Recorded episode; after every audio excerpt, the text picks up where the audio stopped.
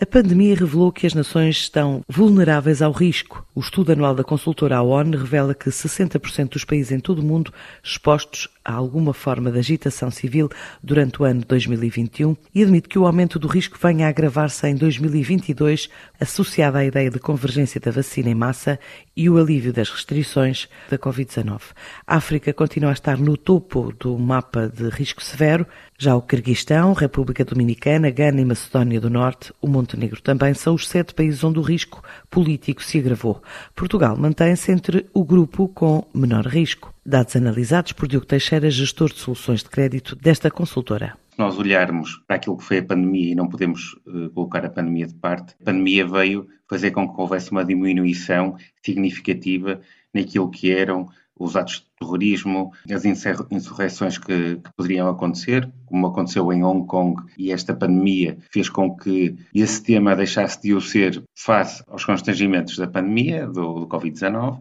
No entanto, tivemos outros impactos e, e em geografias que se calhar nós não, não estaríamos à espera, que foi o que aconteceu nos Estados Unidos, porque o que aconteceu no Capitólio teve um impacto negativo na, na, análise de risco relativamente aos Estados Unidos, mas se nós formos a ver, nós tivemos alguns, alguns episódios de terrorismo na Europa. E, convém não esquecer, desde o início da pandemia, que o único grupo organizado ligado ao terrorismo que teve um aumento em termos daquilo que é os momentos de terrorismo foi o grupo jihadista, o Daesh, e teve um aumento em todo o mundo de 20%. Relativamente a,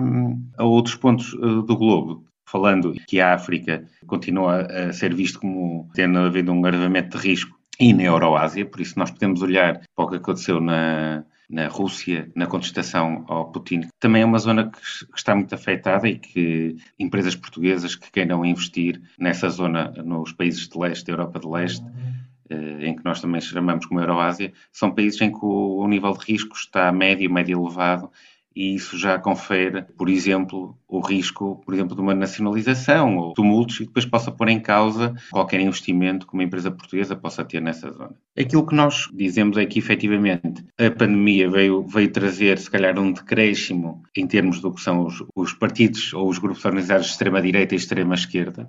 e conforme o desconfinamento vai avançando, nós queremos que eh, esses grupos organizados ou partidos de extrema comecem a ter mais impacto um pouco por todo o mundo. E depois não podemos dissociar três pontos que são muito relevantes. Que nem todos os países no mundo vão ter acesso à vacinação. Outro ponto, estamos a assistir a uma escalada de preços. Nós sabemos a inflação que está aqui à porta, mas Portugal continua, a par de outros países, continua a, a, a vigorar nos países de, de, menor risco. Dados do estudo da ONU sobre riscos políticos, terrorismo e violência política em todo o mundo, com forma de ajudar as empresas a enfrentar o impacto destes desafios na atividade.